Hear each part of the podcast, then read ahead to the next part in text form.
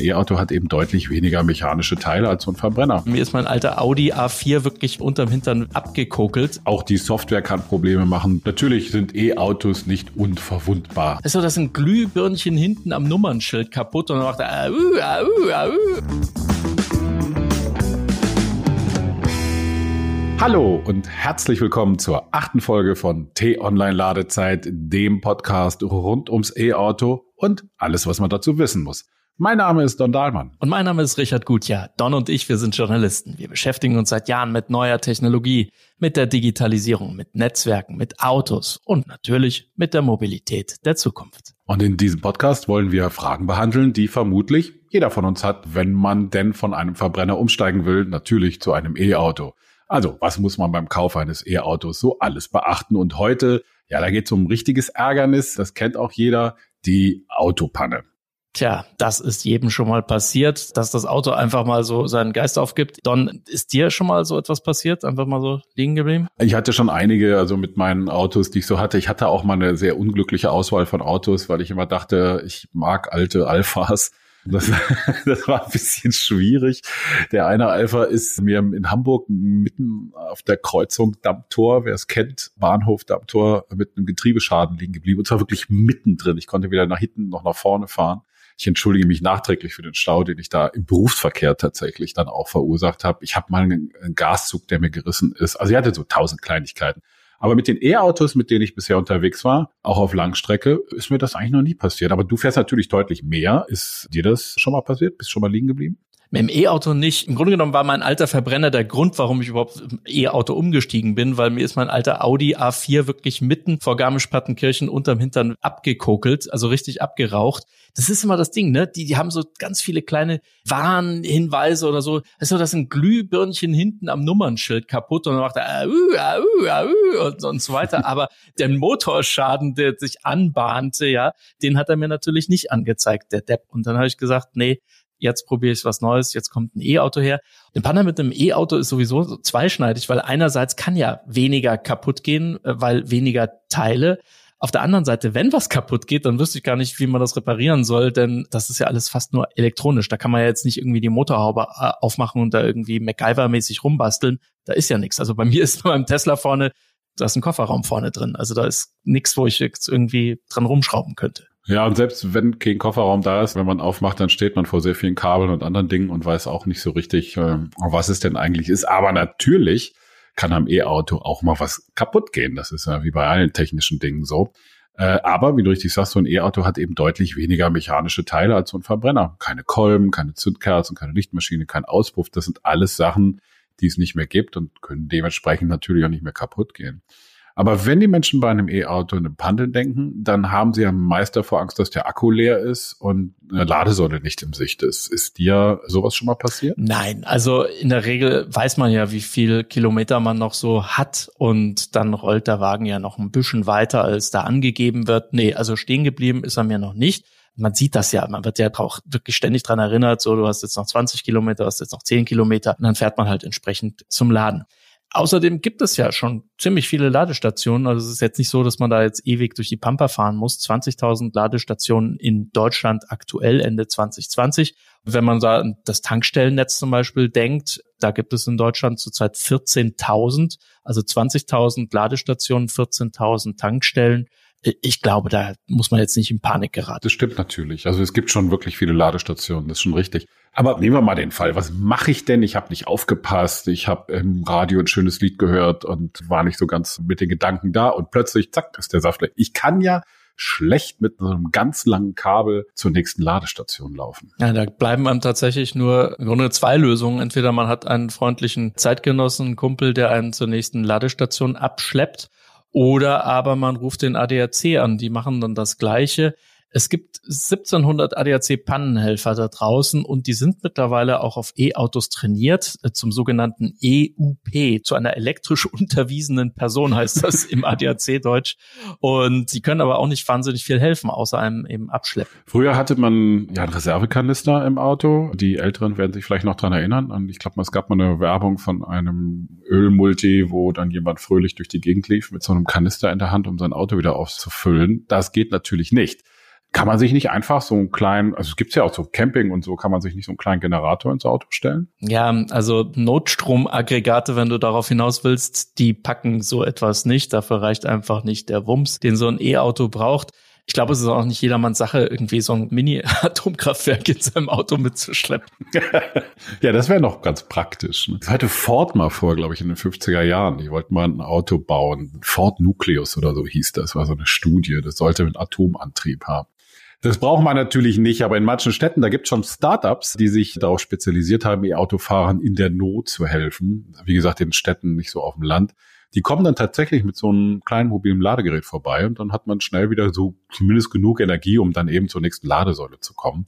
Aber wie gesagt, wenn man auspasst, dann kann das eigentlich nicht passieren. Mir ist das auch noch nicht passiert, auch nicht bei Langstrecke, bei anderen Geschichten. Was viele übrigens nicht wissen, auch ein Elektroauto hat ähnlich wie jeder Verbrenner eine 12-Volt-Batterie, um das Auto überhaupt erstmal starten zu können. Ja, und das ist dann so ein Punkt, da kann der ADAC dann natürlich wieder Starthilfe geben. Also das gibt's, ist auch tatsächlich gar nicht so selten, dass es erstmal nur an der Starterbatterie liegt und gar nicht an dem großen Akku, der dann für den Antrieb sorgt. Aber ansonsten gibt's natürlich auch andere Dinge, die bei einem E-Auto durchaus mal kaputt gehen können. Ja, klar, da gibt's wirklich viel, weil es ist ja immer noch ein Auto. Ne? Es hat Bremsen, es hat einen Stoßdämpfer, es hat Spurstangen und was man so alles so hat am Auto. Also die mechanischen Teile, die sind natürlich noch da. Zu den Bremsen muss man vielleicht noch sagen, dass die bei einem E-Auto deutlich länger durchhalten. Also die müssen auch ausgetauscht werden. Also das ist so ein Verschleißteil tatsächlich. Wenn man beim Verbrenner sagt, so ab 80.000 bis 100.000 Kilometer sollte man die Bremsen erneuern, dann liest man so aus Tesla-Foren heraus, dass die durchschnittlich so bei 200.000 ausgewechselt werden müssen. 200.000 Kilometer, 250.000 Kilometer habe ich mal gelesen. Ich selber, wie gesagt, bin noch nicht so weit, weil meine E-Autos waren alle zwei Jahre alt. Also da stellte sich das Problem noch nicht. Man fährt ja bei einem E-Auto ja oder greift gar nicht so oft zur Bremse, sondern man fährt mit dem einen Pedal und lässt das einfach los und dann fängt das Auto schon an, die überschüssige Energie wieder in den in den Akku zu führen. Ja, da muss man sich ein bisschen dran gewöhnen, zumal manche Hersteller zum Beispiel auch bei der Rekuperation so drei verschiedene Einstellungen haben. Also von rollt einfach ganz normal bis hin zu bremst sehr stark. Also wenn ich schon so ein bisschen vom Gas gehe, dann nicke ich schon mit dem Kopf nach vorne. Das muss man dann so einstellen, wie man das gerne für sich hat. Man braucht die Bremse aber dann tatsächlich nur noch selten. Aber man muss natürlich ehrlicherweise sagen, wenn wir so über Pannen reden und so weiter, es gibt ja auch noch nicht so viele E-Autos, wie es Verbrenner gibt auf den Straßen. Wir haben gleich 44 Millionen Pkw auf den Straßen und das sind ein paar hunderttausend E-Autos dabei. Die haben natürlich dann auch, oder es fällt natürlich weniger auf, wenn sie dann eine Panne haben. Aber mh, hm, die Berichte von Tesla-Fahrern, wenn man so im Internet liest, auch in den einschlägigen Tesla-Foren und auch Tesla-Webseiten, die sind eigentlich gar nicht so schlecht, denn Tesla ist ja jetzt nicht gerade bekannt dafür, dass sie sensationelle Bauqualität haben. Ja, äh, genau. Nicht nur die Bauqualität lässt bei Tesla oft zu wünschen übrig, sondern auch vor allem die Servicequalität. Ne? Also die paar Butzen, die die da hingestellt haben in Deutschland, wo man sich dann per App irgendwie einen Termin geben lassen kann, das wäre wirklich fatal, wenn man auf die angewiesen wäre, wenn es da ständig irgendwelche Probleme gibt. Insofern also kann Tesla von Glück sagen, dass ihre Autos dann doch so lange halten, dass sie dann nicht so viele Reparaturen im jeweiligen äh, Land auch leisten müssen. Aber ja, natürlich gibt es solche Probleme. Man hört oder liest da häufig auch davon, dass mal der Akku Probleme hat oder eben noch viel fataler die Elektronik spinnt, weil da kann man ja nun als Laie überhaupt nichts machen.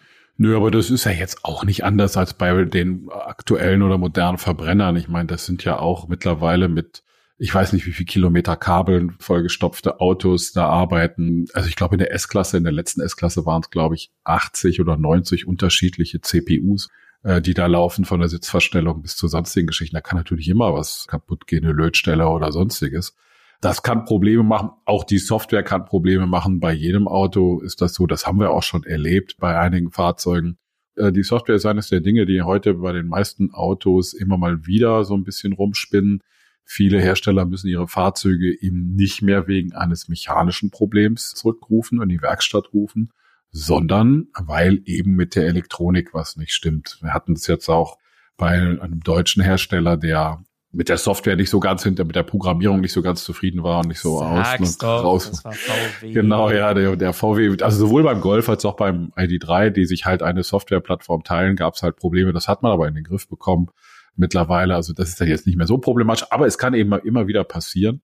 Und gerade weil viele Hersteller jetzt auch so mit Over-the-Air-Updates, also wenn die Updates quasi kommen, während man schläft und das Auto steht draußen auf der Straße, da kann natürlich immer mal was passieren, weil die gar nicht so viel Erfahrung damit haben. Aber muss man dann mal abwarten, wie sich das entwickelt. Was gibt's denn sonst noch für Dinge, die so beim E-Auto alles schiefgehen kann? Naja, klar, die berühmten Anwenderfehler. Das heißt, wenn man sich umstellen muss von Verbrenner auf Elektro, da gibt es natürlich ganz viele Dinge, die weiß man einfach nicht und dann ja macht man einfach so Beginnerfehler. Auf was muss man sich denn da einstellen, auf die Dinge, die anders sind als beim Verbrenner? Ist, muss ich jetzt ein Riesenbuch lesen vorher, bevor ich ins Auto einsteige? Oder ja, was sind das für Dinge, die da schief laufen können? Im Prinzip nicht, weil es gibt ja im Grunde genommen keine horrenden Fehler, die man machen kann. Also Strom, Wechselstrom oder Gleichstrom. Ja, das äh, erledigt das Auto für einen größtenteils die Stecker, die kann man gar nicht falsch reinstecken, weil die sind genormt und äh, da kann man ein bisschen rumtesten. Das Runde muss ins Eckige, aber das kriegt man dann irgendwie mit zwei, dreimal probieren auch hin. Wenn es um den Strom geht, klar, also bitte nicht so wie ich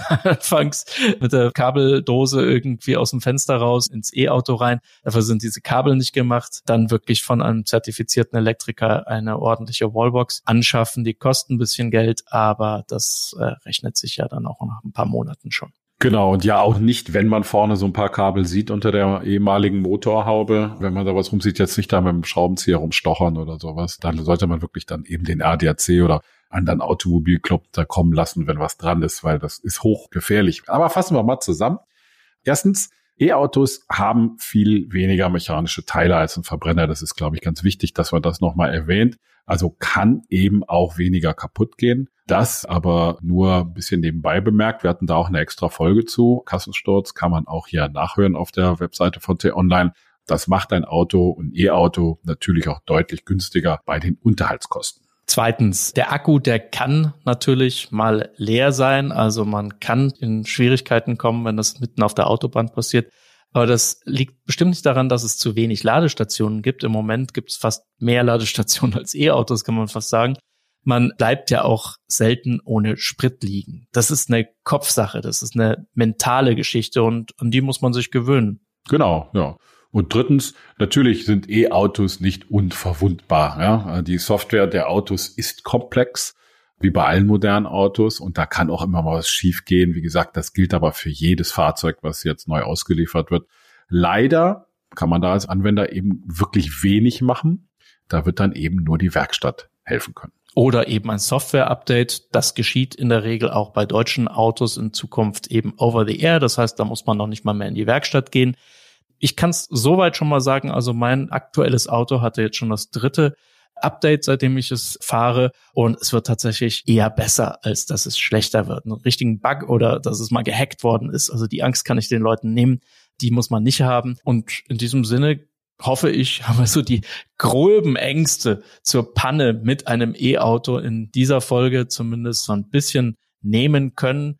Unser Sponsor übrigens Shell, der hat ja sein Schnellladenetzwerk ausgebaut und wird das auch weiter tun und wo man dann auch sagen kann, wenn ich eine Tankstelle sehe, dann kann ich in der Regel dort auch Strom laden und brauche keine Angst zu haben, dass ich irgendwo liegen bleibe. Und wer Fragen hat dazu, der kann uns gerne auch mal eine E-Mail schreiben an ladezeit-podcast.teamonline.de oder uns über Twitter kontaktieren. Das ist der Don unter Don Dahlmann oder at Gutjahr. Genau, und deswegen verabschieden wir uns jetzt hier. Alles Gute, bis zum nächsten Mal. Allseits voller Akkus und gute Fahrt. Ciao und möge der Saft mit euch sein.